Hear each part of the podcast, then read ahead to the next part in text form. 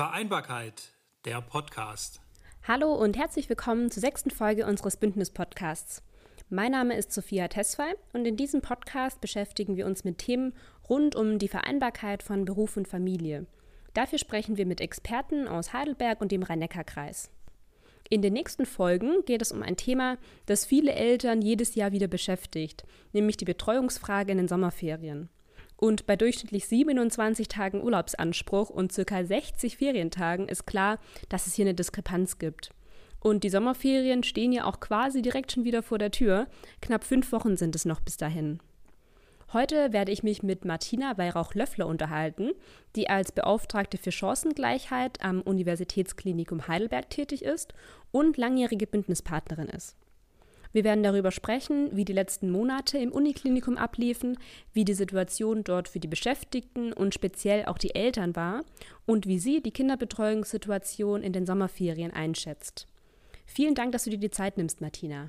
Ja, Sophia, vielen Dank. Ich freue mich auch, dass ich als Interviewpartnerin ausgewählt worden bin, da das ein Thema ist, das mir sehr am Herzen liegt. Ja, du bist ähm, am Universitätsklinikum, aber auch bei uns im Bündnisnetzwerk feste Partnerin, setzt dich schon seit vielen Jahren mit uns gemeinsam auch für das für eine bessere Vereinbarkeit von Beruf und Familie ein. Hast da auch schon viele Entwicklungen miterlebt. Bevor wir jetzt über das Thema Ferienbetreuung in den Sommerferien sprechen, würde mich noch interessieren, wie für dich und wir am Universitätsklinikum denn die letzten Monate waren. Und ähm, vielleicht kannst du uns einen kleinen Einblick geben, wie da die Lage auch für die Eltern speziell war. Ja, wir sind natürlich wie viele Unternehmen ein Stück weit von der Fulminanz dieser Pandemie überrascht worden. Ähm, was, was für uns, was uns sehr getroffen hat, das war, dass die Kinderbetreuung im ersten Moment eigentlich von einem Tag auf den anderen für unsere Beschäftigten zusammengebrochen ist, dass Schulen geschlossen wurden, dass die Kindergärten und Kinderkrippen ähm, geschlossen wurden. Und das ähm, st stellte unsere Eltern natürlich für eine eigentlich nicht stemmbare Herausforderung. Es kam ja auch sehr früh die Anordnung, nicht die Großeltern mit ins Boot zu holen. Und da haben wir als Klinikum unseren Beschäftigten im ersten Moment angeboten, dass sie vier Tage sonderfrei beantragen können zur Kinderbetreuung, weil ähm, wir einfach nicht gesehen haben, wie die Leute es sonst bewältigen können. Und das war so ein erstes Angebot, das wurde auch sehr, ähm, sehr in Anspruch genommen. Ähm, das hat das Klinikum natürlich jetzt auch einiges gekostet bei so vielen Beschäftigten, aber da hat man nur die Rückmeldung bisher bekommen, das war es uns wert, unseren Beschäftigten es so leicht zu machen. Ähm, danach haben wir versucht, an einer eigenen Kinderbetreuung zu arbeiten. Wir hatten Räume, wir hätten sogar das Personal gehabt, weil natürlich etliches Personal auch einfach freigestellt war. Und dann haben wir leider keine Betriebserlaubnis dazu bekommen. Ähm, da kann man sich jetzt im Nachhinein Manchmal habe ich auch gedacht, wer weiß, ob das gut gewesen wäre. Auf der anderen Seite hätten es die Beschäftigten mit Kindern dringend gebraucht. Und dann haben wir, also unsere Beschäftigten durften dann ähm, ja, Überstunden abbauen, durften Urlaub nehmen, wobei das mit einem Urlaub nehmen natürlich eine Milchmädchenrechnung ist. Den Urlaub, den ich jetzt nehme, der ist zum Jahresende weg. Ähm, also es waren schon, es waren schon ganz schwierige Zeiten und mit Öffnung der Kinderbetreuung ist es etwas besser geworden, ähm, dass einfach ein Teil unserer Beschäftigten wieder eine Betreuung äh, hat. Ähm, also wobei wir jetzt als Klinikum da noch immer vor zahlreichen Problemen standen. Wir sind ein, unter einem Krankenhaus der Maximalversorgung im Dreischichtbetrieb. Äh, genau, das habe ich jetzt noch vergessen. Etliche Beschäftigte wurden auch ins Homeoffice geschickt. Ähm, ein großer Teil unserer Beschäftigten kann natürlich nicht ins Homeoffice gehen. Also die Kollegen, Kolleginnen aus der Pflege ähm, kann man nicht ins Homeoffice schicken. Und wir haben einfach sehr, sehr großen Berufs-, sehr viele Berufsgruppen, die einfach auch eine Präsenzpflicht haben. Das heißt, unser Problem ist, hat sich von gravierend zu, es wird besser, aber ähm, noch lange nicht irgendwie gelöst erwiesen mittlerweile. Okay, ja, ganz spannende Einblicke. Du hast schon ein paar Punkte angesprochen. Ähm, wir haben schon gesagt, in fünf Wochen stehen die Sommerferien an. Viele Eltern haben jetzt natürlich auch Urlaubstage verwendet, die sie normalerweise für die Sommerferien auch eingeplant haben, weil das ja auch wieder jedes Jahr für Eltern eine ziemliche Herausforderung ist, da einfach ähm, ja die gut die Ferien gut zu planen. Das heißt, mit Blick auf die Sommerferien, ähm, habt ihr da ein Konzept, habt ihr da eine Idee, ähm, wie ihr damit umgehen wollt oder wie eure Beschäftigten vielmehr äh, mit der Betreuungsfrage umgehen werden? Ja, leider muss ich sagen, stehen diese Sommerferien als ungelöstes Rätsel noch vor uns. Ähm, grade die Ferienbetreuung, das war ja so eins der ersten Projekte aus dem Bündnis für Familie. Das da war ich ja sozusagen in den in der Pool-Position damals mit dabei, ähm, dass dass die Kommunen eine Ferienbetreuung nicht nur die Kommunen, auch die Unternehmen eine Ferienbetreuung aufgebaut haben. Ähm, das ist das ist quasi so so das Flaggschiff, dass man Eltern immer sagen kann, ähm, äh, es es gibt eine Ferienbetreuung in Heidelberg, in anderen Kommunen.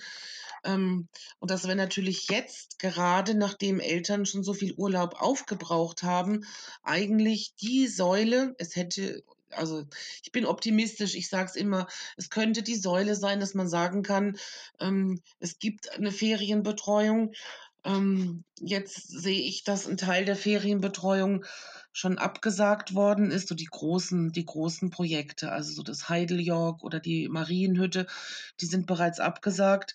Ähm, es ist wirklich, ähm, noch viel Bangen und viel Hoffnung, dass ausreichend angeboten wird, dass unsere Eltern arbeiten gehen können. Ja, mit dem Hoffen und Bangen bist du mit Sicherheit nicht alleine. Da gibt es aber zum Glück gerade auch gute Nachrichten, denn auch die Familienoffensive Heidelberg, die in der Feriensuchmaschine jedes Jahr zahlreiche Freizeitaktivitäten von unterschiedlichen Veranstaltungen zusammenstellt, ist auch optimistisch, dass es in diesem Jahr wieder viele Angebote für Heidelberger Kinder und Jugendliche geben wird. Und das ist gerade in diesem Jahr auch nur möglich, weil so viele Veranstalter ihre Angebote flexibel an die geltenden Verordnungen und Hygieneregeln anpassen. Also an dieser Stelle auch äh, mal ein großes Dankeschön und Lob dafür. Die Ferienangebote werden auf der Seite der Feriensuchmaschine unter www.ferien-hd.meinkind.de fortlaufend aktualisiert. Da lohnt es sich also auf jeden Fall auch immer mal wieder reinzuschauen. Ein anderer Punkt ist ja auch immer die finanzielle Frage bei den Ferienangeboten. Und da haben wir im Bündnis ja auch schon sehr früh eine Lösung entwickelt, bei der eben auch die Arbeitgeber ihre Beschäftigten bei den Kosten für Ferienbetreuungsangebote unterstützen können, und zwar das Ferienticket.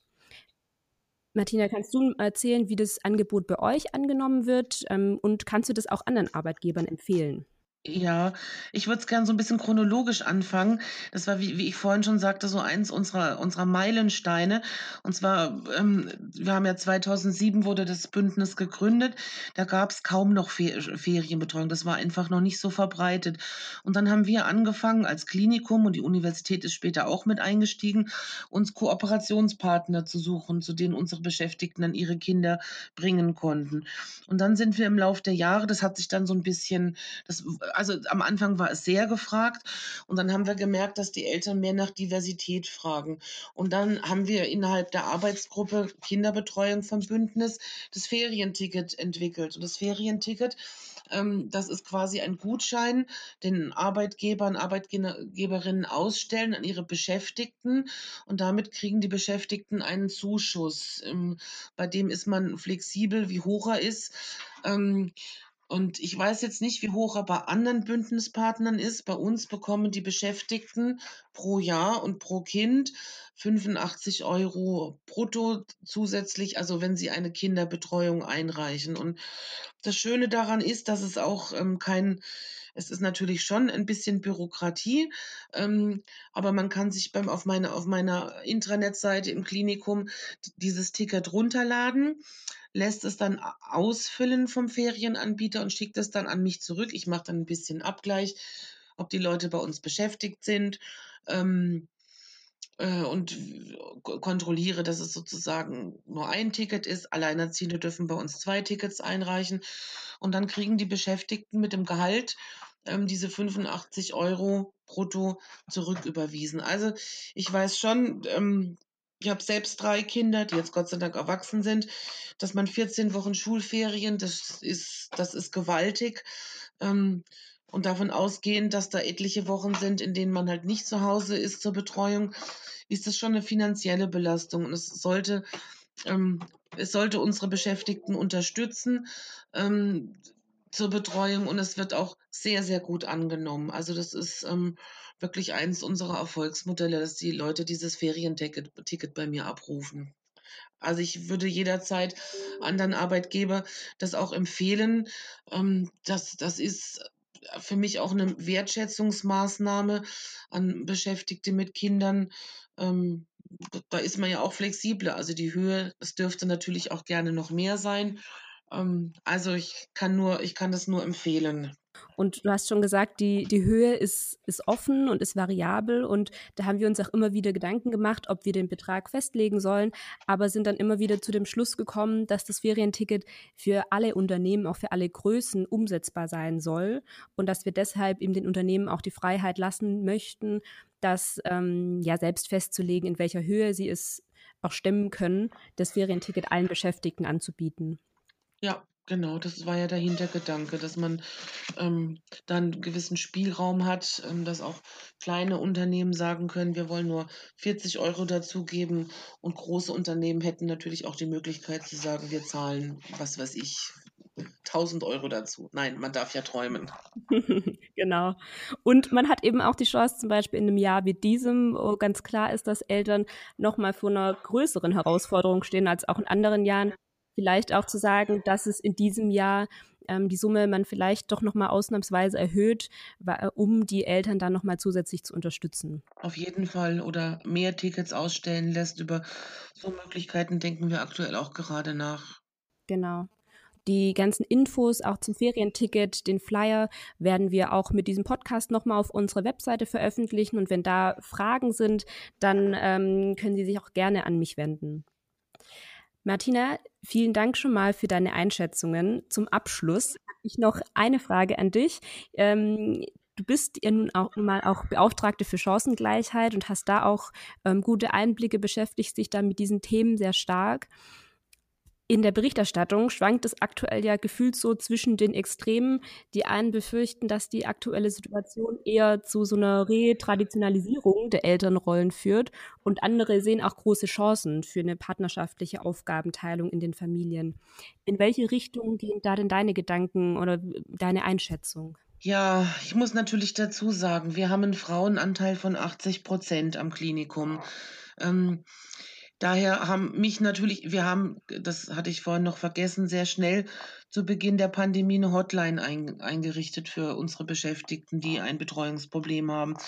Und diese Hotline wurde in den ersten, wir hatten in den ersten 14 Tagen über 300 Anrufe. Ähm, ähm, haben dann noch eine zweite Nummer eingerichtet, weil es einfach kaum noch zu bewältigen war. Und natürlich ist mein Eindruck, das waren vorwiegend Frauen. Es wäre wär vielleicht mal interessant, ähm, unser mal bei der SAP, ich glaube, die haben einen Männeranteil von 80 Prozent nachzufragen.